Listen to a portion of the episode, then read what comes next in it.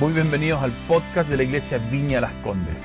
Gracias por escucharnos y esperamos que Dios pueda fortalecerte e inspirarte. Y ahora, escuchemos el mensaje de hoy. Hola querida iglesia, qué alegría poder estar nuevamente con ustedes, eh, compartiendo este mensaje, compartiendo también con ustedes. Y quiero mm, leerles hoy día un pasaje que tengo en Juan 15, que siento lo que Dios ha estado hablando para, mí estos días, para compartir también acá en, nuestra familia. Eh, así que voy a leer en la versión NBI, eh, Juan 15, del 12 al 15. Y este es mi mandamiento que se amen los unos a los otros como yo los he amado. Nadie tiene amor más grande que el dar la vida por sus amigos. Ustedes son mis amigos si hacen lo que yo les mando. Ya no los llamo siervos, porque el siervo no está al tanto de lo que hace su amo. Los he llamado amigos porque todo lo que a mi Padre le oí decir, se lo he dado a conocer a ustedes.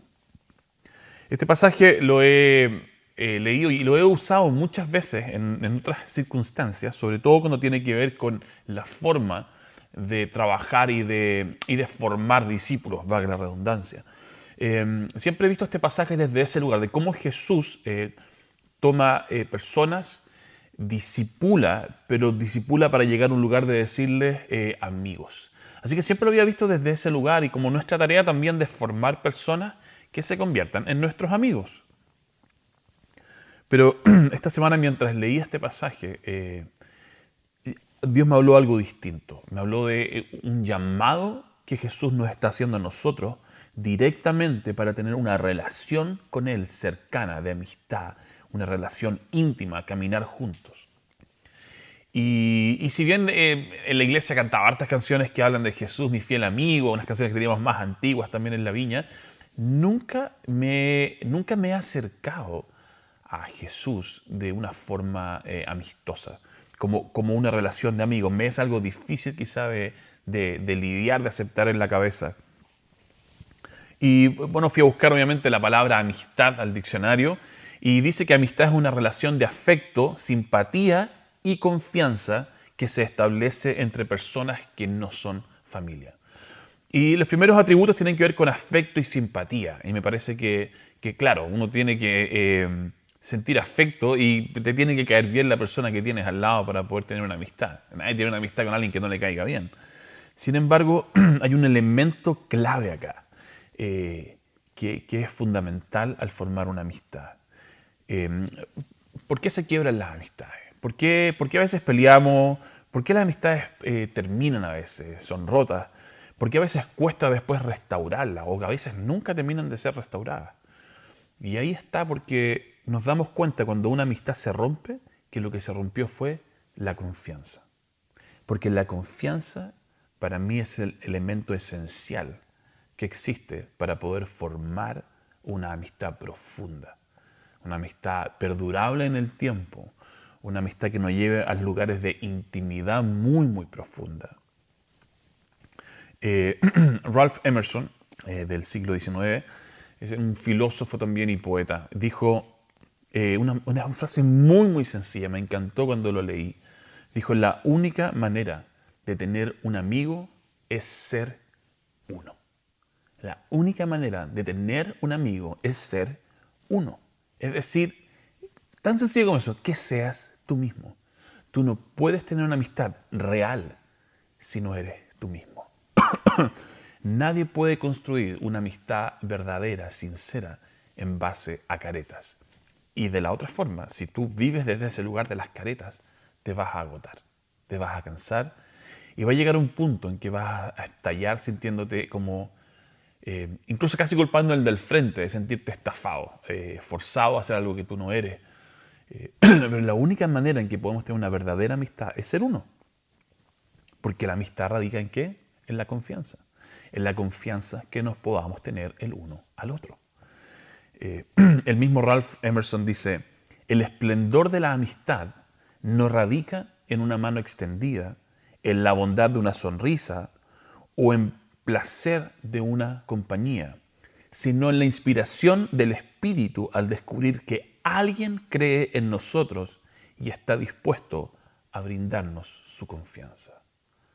Ahí está el esplendor de la amistad, que alguien cree en nosotros y está dispuesto a brindarnos su confianza.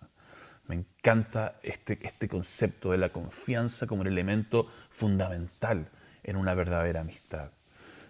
Proverbios habla de la importancia de la amistad.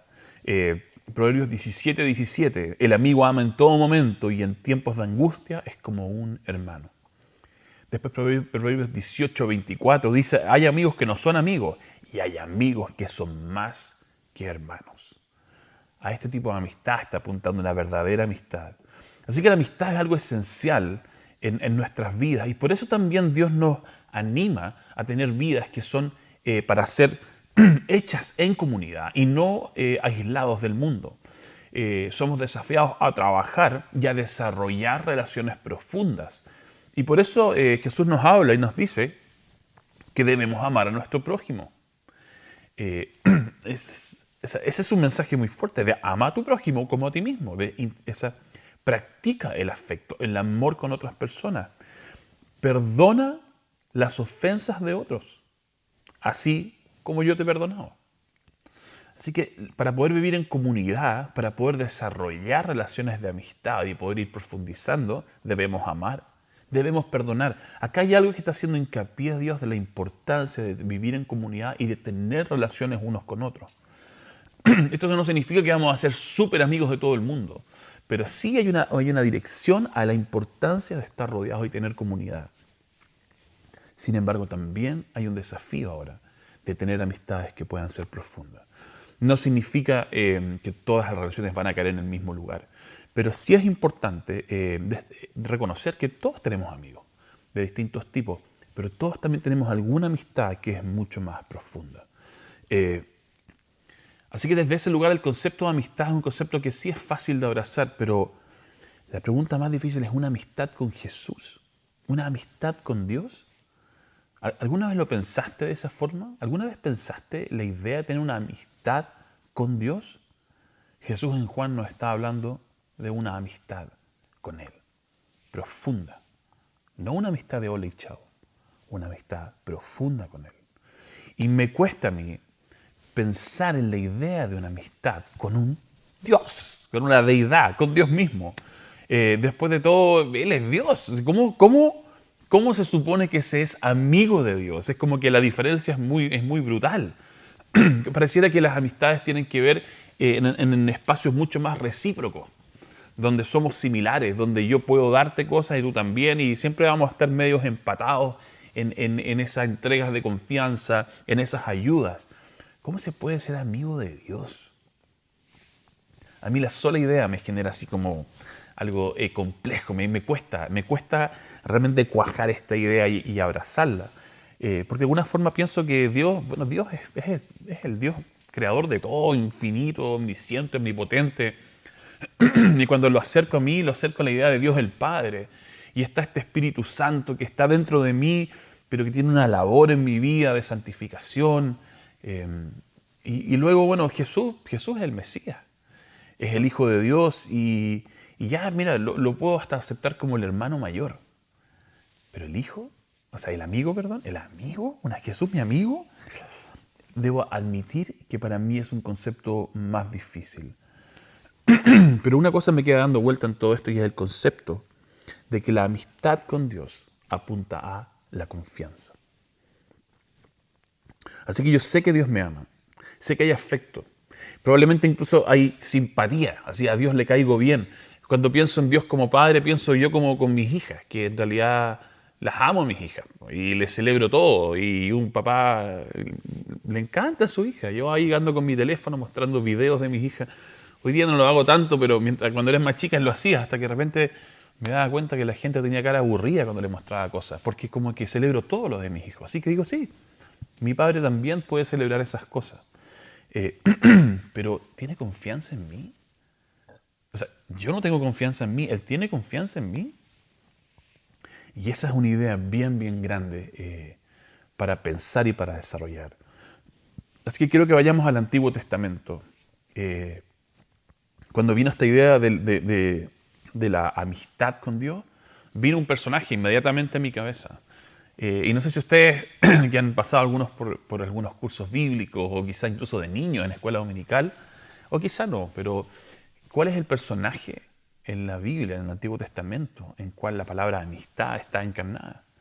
Y ese es Abraham, que dice la Biblia que fue llamado amigo de Dios, amigo de Dios. Eh, Y este Abraham fue un personaje bien, es bien clave en realidad. Es, la persona que fue escogido por Dios para levantar una nación santa, para levantar desde él el pueblo de Dios, desde su simiente el pueblo de Dios. Y Génesis 12, 1, 2 dice esto. Abraham, el Señor le dijo a Abraham, deja tu, tierra, tus parientes y la casa de tu padre y vete a la tierra que te mostraré haré de ti una nación grande y te bendeciré y haré famoso tu nombre y serás una bendición. Feroz promesa que le está mandando eh, Dios a Abraham y le dice que haré de ti una nación grande. Haz estas cosas, sal de tu tierra, deja a tus parientes y vete a la tierra que te mostraré. ¿Y qué hace Abraham? Perdón, estoy un poco alergia. Eh, lo primero le dice que deje su tierra y sus parientes. Y Abraham sale de su tierra, lo súper bien, pero no sale solo. Se lleva a algunos parientes. Y entre esos se lleva a su padre. Y el mandato parte diciendo, deja a tus parientes la casa de tu padre y vete a la tierra que te mostraré. Y entonces lo que hace es salir con su padre Taré. Y mientras están camino a llegar a, este, a este lugar, a la tierra de Canaán, Taré, que es el padre, y este es el problema, que cuando el padre sale, eh, dice el versículo eh, Génesis 11:31, que Taré tomó a Abraham y lo llevó. Es decir, Abraham recibió el llamado, la visión, pero Abraham le pidió a su padre que salieran juntos. Y, el padre obviamente toma entonces el liderazgo de esto. Perdón, y así lo dice el versículo eh, Génesis 11:31. Así que parte Taré camino a Canaán pero a medio camino, probablemente cansado, decide parar y quedarse en otra tierra llamada Arán. Así que finalmente ahí hay ciertas dudas si cuando murió el padre o un poco antes, la cosa es que después de un tiempo Abraham decide retomar el rumbo, pero ya, ya partió mal, ya decidió no hacerle caso a Dios y ya decidió tomar a su padre y ya entonces su padre tomó la batuta en esta salida y y en vez de llegar a Canaán se detienen antes porque el padre está cansado. Ya podemos ver en realidad que Abraham le estaba costando confiar en Dios. Junto a eso decidió llevarse a su, a su, a su sobrino Lot. Y muchos teólogos piensan que es porque Abraham, quien había tomado a Sara, Sarai, que luego se llama Sara, como esposa, eh, era estéril y lo sabía Abraham. Ambos lo sabían en realidad. Entonces dicen que probablemente se llevó a su sobrino Lot, porque si iban a ser una nación grande, necesitaban alguien que pudiera ayudarlos en esa tarea. Así que se lleva a su sobrino, aún pensando que, aún no confiando completamente en la promesa que Dios le dio de lo que Dios quería hacer con él. Increíblemente, Así que tuvo un retraso de viaje, tuvo después este sobrino con quien después también tiene problemas, se dividen, es toda una historia. Al tiempo después, Abraham, ya después de haber llegado a Canaán, en un minuto de mucha hambre, deciden salir de, de las tierras de Canaán por la hambruna que había y se van a Egipto a buscar un lugar donde no necesitan lluvias porque hay un río que trae agua abundante, es decir, van a buscar tierra muy fértil. Pero Abraham eh, que sabía que tenía una mujer muy hermosa, que era Sara, eh, le dice que por favor le diga a la gente que no es su esposo, que no es su esposa, porque Abraham temía que si descubrían que era su esposa, lo iban a matar para quedarse con ella. Así que Abraham le dice a Sara que por favor diga que, que es su hermana. Y llegan a Egipto y ella se presenta como la hermana. Y entonces Faraón vio la hermosura de esta mujer y le regaló a Abraham ovejas, vacas, esclavos. Le dio miles de regalos. ¿Gratis? No. Entonces toma a la mujer de Abraham, a Sara, y se la lleva a su palacio para que sea parte de su harem. Imagínate, o sea, em, ¿qué pasó con la promesa, Abraham? La promesa que tienes es que de ti, de tu simiente, habrá una nación santa. Y tú lo primero que haces es entregar a tu mujer por temor a que te maten. O sea, ¿cuánto crees y cuánto entiendes la providencia, el cuidado de Dios sobre tu vida? Pero hasta ese momento Abraham todavía no confía en Dios. Pero Dios interviene, porque Dios tiene un plan con Abraham y su esposa. Entonces Dios viene e interviene y le muestra al faraón que esta mujer es la esposa de Abraham. Dice que trae una plaga sobre él y después le revela. No sabemos cómo, pero le reveló que esta mujer era la esposa de Abraham. Y el faraón viene y reprende a Abraham. ¿Cómo es posible que hayas hecho esto? Y, me hayas llevado a un lugar de posiblemente pecar tomando una mujer que es casada. Así que finalmente devolvió a esta mujer, a Sara, y, bendijo finalmente igual a Abraham para que le siguieran su camino. Eh, increíblemente arrepentido Abraham, unos capítulos después vuelve a hacer exactamente lo mismo con el rey Abimelech. Pero nuevamente Dios interviene para que no ocurra la catástrofe eh, a la que Abraham está eh, exponiendo a su esposa y el llamado y promesa que hay sobre él. Lo que puedo en esto es que Dios estaba decidido a levantar su pueblo desde este hombre, una nación grande. Estaba decidido, convencido, pero Abraham aún no estaba convencido de que esto realmente podría ser, sobre todo porque ya era un anciano. A los 75 años, Abraham salió finalmente eh, hacia la tierra de Canaán. y ya han pasado los años, está esta promesa, y Dios ya le ha prometido dos veces a Abraham con respecto a esta, esta multitud de, descendencia que tendrá. Le dio el ejemplo de que sería su descendencia, descendencia como el polvo de la tierra, es decir, incontable. Y después otra noche vino y le habló y le dijo que mirara las estrellas y que la descendencia sería como las estrellas que están en el cielo. Pero están pasando los años, pasa el tiempo y aún esta promesa no se convierte en una realidad. Así que finalmente deciden tomar esta promesa en sus manos y ayudar a Dios. Y Sara le pide que por favor em, se acueste con su esclava egipcia, con Agar, y que con ella tenga un hijo para que puedan tener descendencia. Y en eso entonces nace Ismael. Y, esto trae todo un conflicto familiar. Em, Agar, al verse embarazada, comienza a mirar en menos entonces a, Sara. Y empieza todo, todo un problema familiar. Problemas que después se siguen arrastrando por generaciones. Eh, ¿Por qué? Porque Abraham y Sara no confiaron en Dios. Aún no confiaban en Dios. Y finalmente, Dios se le vuelve a aparecer a Abraham eh, y le dice y le recuerda que la promesa sigue en pie eh, y que en un año más esta promesa se cumpliría. Pero Abraham se ríe, se ríe y Sara también se ríe. Abraham se ríe de que esta verdad pueda ocurrir siendo él de edad tan avanzada y su esposa también de edad tan avanzada. Y increíblemente le dice a Dios, eh, después de su risa, como que esto es imposible, le dice, por favor, hazlo a través de Ismael el hijo que tuve con la esclava. Y Dios le dice, no, Abraham, he hecho una promesa para llevar este pueblo y hacer nacer de ti y de tu esposa Sara. No voy a cambiar mi plan porque tú no logras ver quién soy yo. Abraham aún no confía. Pero finalmente, cuando Abraham ya tiene 100 años, nace su hijo Isaac y la promesa se ha cumplido me imagino a estos padres cómo deben haber disfrutado, haber estado en llamas de que eh, a la edad tan tardía esto ocurra, cuando ya sus esperanzas se estaban acabando, pero reconocen eh, eh, la, mano de Dios en todo esto y, me imagino que disfrutan a sus hijos hasta que viene una escena muy, muy fuerte, donde, donde Dios le dice a Abraham que tome a su hijo para sacrificarlo. Y las palabras que Dios usa son muy fuertes en Génesis 22 toma a tu hijo, el único que tiene. Es como si le está recordando eh, todo lo que ha costado llegar hasta ahí. toma a tu hijo, el único que tienes y al que tanto amas, y ve a la región de Moria. Una vez allí, ofrécelo como holocausto en el monte que yo te indicaré.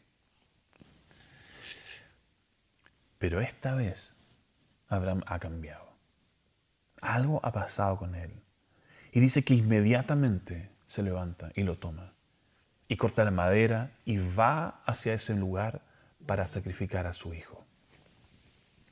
Eh, dice la historia que llega allá y que ya prepara todo el espacio. Su hijo le pregunta, eh, dicen que su hijo no era tan chico, sino que por, la fuerza que tenía para poder llevar estas maderas, porque finalmente Isaac quien lleva las maderas. Dicen que en realidad es una persona de haber tenido unos 18 años, 17 años. Algunos piensan que tienen 20 quizás.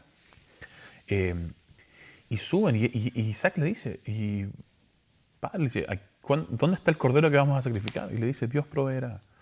Pero finalmente acuesta a su hijo y está, está a punto, con el cuchillo en la mano, eh, para sacrificar a su hijo. Estamos hablando del Abraham que cada vez que Dios le pedía algo, lo respondía a medias. Pero aquí está realmente dispuesto a hacerlo y entonces Dios lo detiene. Y le dice, detente, no lo hagas. Sé que temes a Dios porque ni siquiera te has negado a darme a tu único hijo. Así que después de todos estos años, después de todo esto, como salidas en falso, estos intentos de seguir a Dios, pero de no responderlos correctamente, de no hacerlo con todo, eh, este Abraham está dispuesto a obedecer a Dios completamente. ¿Por qué? Porque confiaba en Él. Este Abraham que por largos eh, periodos, por años, no, sabía realmente confiar en este Dios completamente, eh, comenzó un proceso de llevarlo a un lugar de confiar en Él. Todos los años eh, le fueron mostrando a Abraham quién era este Dios. Dios que no conoció en su juventud, porque venía de una familia y de un pueblo que adoraba a otros dioses nosotros tenemos conciencia de Dios prácticamente desde el día que nacemos. Él no conocía a este Dios. Se le apareció, se le reveló y le dio una promesa y Abraham partió. Pero todos estos años, entonces, eh, de, conociendo a este Dios que no conoció en su niñez, que no conoció en su juventud, del cual nunca había escuchado en el pasado, comenzó a descubrir quién era. Pero paso a paso, error tras error, podríamos incluso decir, pero hoy día, finalmente, después de sus 100 años, lo conocía. Sabía quién era. Había aprendido de todos sus errores y había visto la fidelidad de Dios incluso en cada uno de sus errores. Y ahora confiaba plenamente en Él. Yo creo que este es el minuto en que entonces Abraham es llamado el amigo de Dios.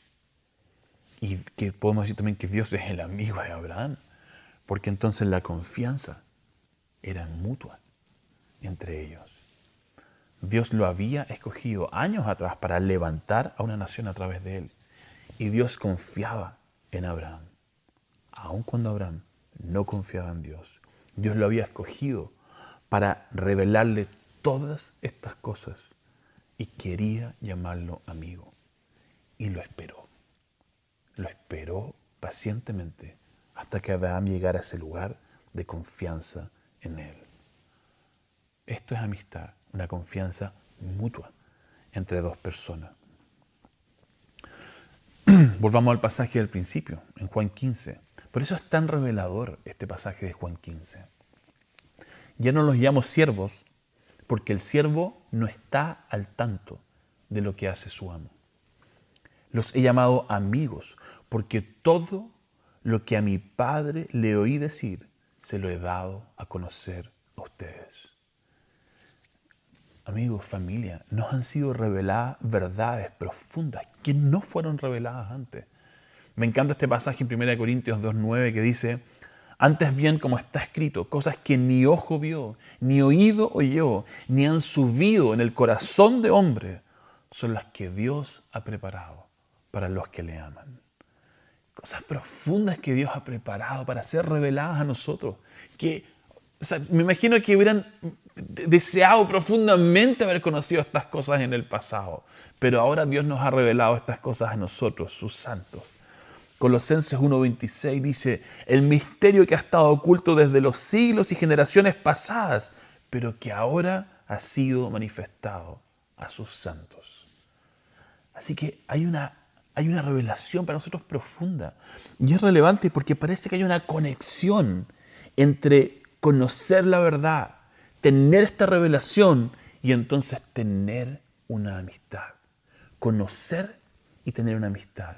Conocer a una persona para entonces poder tener una amistad, porque desde ese lugar surge la confianza y la confianza construye entonces esta amistad. Ya no los llamo siervos, porque el siervo no está al tanto de lo que hace su amo. Ojo. Y aquí la palabra siervos es en el griego doulos, que significa esclavo. Le está diciendo, no los llamo esclavos. ¿Por qué no los llamo esclavos? Porque el esclavo, el esclavo no está al tanto de lo que hace su amo. Simplemente obedece ciegamente. Los he llamado amigos porque todo lo que a mi padre le oí decir, se lo he dado a conocer a ustedes. Todo lo que he recibido, todo el conocimiento, se los he dado a ustedes. Por eso los llamo amigos y no esclavos, porque he puesto en ustedes todo el conocimiento. Les he revelado todo mi plan para que ustedes puedan masticar de él, puedan verlo, puedan enamorarse de esto que esta información que estoy poniendo sobre ustedes, de esta revelación que estoy trayendo a ustedes. Nos, nos deja en un lugar muy distinto y me encanta Barclay, que es un comentarista bíblico, escribe de esta forma. Doulos, el esclavo, el siervo de Dios, no era un título vergonzoso, sino del mayor honor. Moisés fue doulo de Dios, Deuteronomio 34.5. Y lo mismo Josué, Josué 24.29. Y también David, Salmo 89.20. Pueden ver todos esos pasajes que ocupa esta palabra de doulos, de ser esclavo, esclavo del Dios Altísimo. Así que dice que era un título que Pablo se sentía orgulloso de usar. En muchas de sus cartas Pablo parte diciendo esclavo de Jesús, esclavo de Dios. Lo mismo que Santiago. Los más grandes del pasado tenían a gala el ser doulos, es decir, lo sentían como algo muy especial, ser esclavos de Dios. Y Jesús dice, yo tengo algo todavía mejor para ustedes. Ya no van a ser esclavos, sino amigos. Cristo desde que vino al mundo nos ofrece una confianza con Dios que ni los mayores del pasado se atrevieron a soñar. ¿No lo encuentran poderoso? ¿No encuentran que es una revelación poderosa? Esta semana mi cabeza ha estallado con esto. Y cuando leí este extracto de Barclay hablando de esto, dije, esto es impresionante. Todos quisieran llamarse esclavos de, de Dios, esclavos del Altísimo, esclavos del Señor. Pero Jesús tiene un llamado aún mejor. No quiero que sean mis esclavos. Quiero que sean mis amigos. ¿Y por qué? Porque no quiero que obedezcan ciegamente. He traído todo el conocimiento frente a ustedes. ¿Para qué? Para que se alimenten de Él. Y no para que me sigan ciegamente, sino porque vean, entiendan. No quiero este tipo de relación con ustedes. No quiero esa fe ciega. Quiero tu confianza. Porque quiero amistad contigo. Andar a ciegas requiere obediencia. Ser un esclavo requiere obediencia, sin entender. Simplemente sigo órdenes. Y a veces los cristianos somos muy buenos soldados, a ciegas. Pero Jesús nos está diciendo que en este tiempo lo que quiere con nosotros es una relación profunda, de intimidad, que solamente se encuentra en la confianza y por eso les estoy revelando todas estas cosas. Ahora, justo el versículo anterior, el 14 dice, ustedes son mis amigos si hacen lo que yo les mando. Y cuando leí dije, bueno, a ver, ¿esto es obediencia o no? Si me estás diciendo que no soy el esclavo, pero también me dices que para ser tu amigo tengo que obedecer, hacer las cosas que tú me mandas, no lo entiendo. ¿Cómo tengo que obedecerte para ser tu amigo? Pero claro, es que no es obediencia ciega. Es que porque he puesto todo esto delante de ti, te invito a que caminemos juntos y que hagas lo que te estoy diciendo. como si esto fuera lo mejor para tu vida y para el reino de Dios. Pero si tú no quieres tomar estas cosas, es porque aún no me conoces y entonces no confías en mí. Pero yo te he revelado todo lo que oí de mi Padre. Toda revelación he puesto delante de ti para que entonces la tomes, la entiendas y caminemos juntos en esto.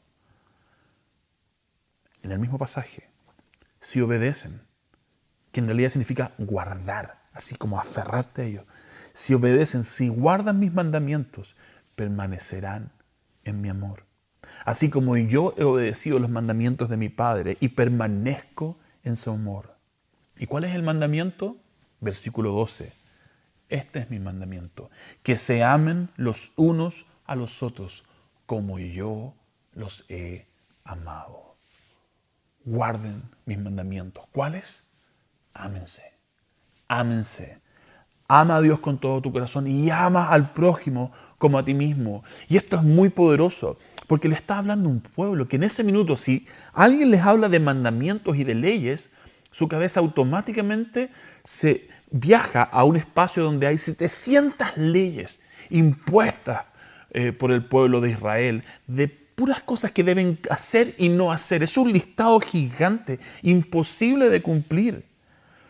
Y Jesús sabe que guardar esas 700 leyes no despierta amor y no despierta intimidad, porque no puedes desde ese lugar de esa obediencia ciega, entonces enamorarte de alguien a quien no conoces. Jesús sabe que la única forma de que podamos caer en un lugar de enamoramiento profundo, de intimidad, de amistad, de confianza, es trayendo revelación a nosotros, tal como ocurrió con Abraham que Dios pacientemente fue revelándose. Y a medida que se revelaba y que le contaba sus planes y que Abraham fallaba y caía y volvía a desconfiar, Dios volvía a intervenir y volvía a intervenir para mostrarle que no va a cesar adelante con el plan y la promesa que tiene con él.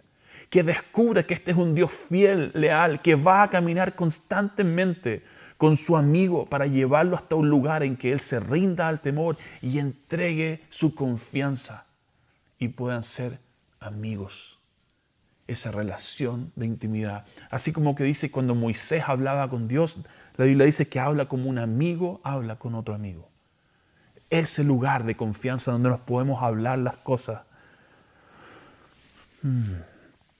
Así que tenemos que obedecer a Jesús, claro pero no desde la fe ciega, no desde la obediencia ciega, sino desde el entendimiento, desde la revelación que Él ha puesto en nosotros.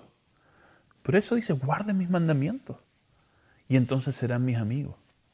Porque en realidad no podemos ser amigos de alguien que no valoramos. Alguien a quien no honramos, en quien no creemos. Pero si Él pone todo esto delante de nosotros, es para que lo honremos entonces. Creamos en este mensaje porque lo entendemos porque este mensaje es poderoso y nos seduce profundamente.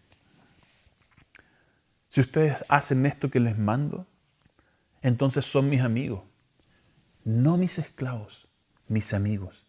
Porque entonces el fruto de abrirles mi corazón, de contarles todo lo que hay acá, todo lo que el Padre me ha mostrado, todo lo que tengo en mi corazón, lo que estoy tratando de hacer y por qué estoy tratando de hacerlo, ha permeado sus corazones y entonces lo entienden y quieren ser parte de esto.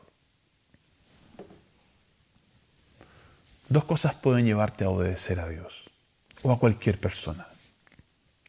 Temor o amor. Pero solo el amor puede despertar intimidad en la relación con aquel a quien, a quien sigues, a quien obedeces. Y esto es lo que Dios está buscando. Dios te está buscando e invitando a esta amistad. Alguien que nunca, algo que nunca nadie imaginó en el pasado. Una relación así de cercana, una relación así de íntima. Y muchas veces nos cuesta entender y aceptar que un Dios grande, todopoderoso, creador de todas las cosas, lo que anhela es esta relación profunda e íntima. Una amistad profunda con nosotros.